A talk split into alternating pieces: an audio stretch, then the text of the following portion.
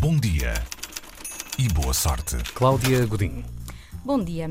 Como é que podemos vigiar algo? Vigiar? eh? Vigiar, como é que vocês. Com Ou é mais com binóculos? os olhos. Com binóculos e uma gabardina. Pá, eu penso sempre em câmaras. Câmaras, Algum câmaras. um jornal e só estar assim com os olhos por cima. É. da Isso é muito borda. discreto. É muito Imagino moderno, logo sim, sim, um sim. Dick Tracy, assim, é, Sim, também. Mas de gabardina e, e, e, e Uma jornal. Madonna. Claro, Sim.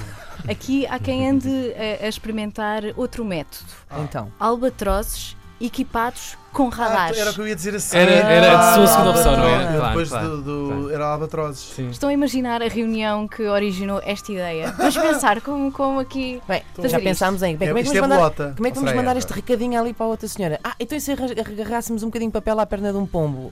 Olha, deve ter sido mais ou menos assim que Pois começou. Albatrozes com GPS. Este é um método que serve para vigiar a pesca ilegal no Oceano Índico.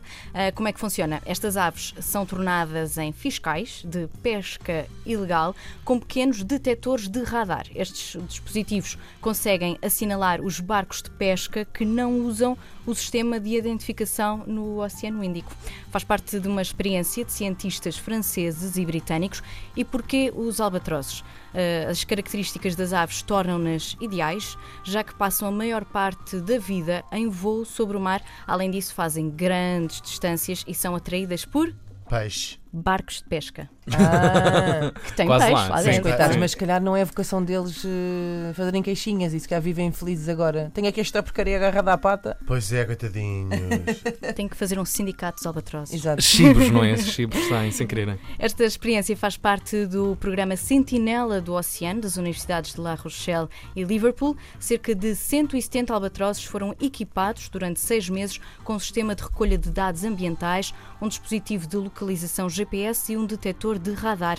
Quando um albatroz se aproxima de um navio, o detector de radar apanha o sinal emitido pela Chupa o embarcação, sinal. chupa o sinal e indica a posição. E se não corresponder com a posição de um barco Está todo identificado, estragado. está tudo estragado e isto não funciona Depois assim. vai lá à polícia e apreende. E apreende, e é exatamente assim que funciona. E este método está a ser testado para identificar aqui os barcos de pesca ilegal.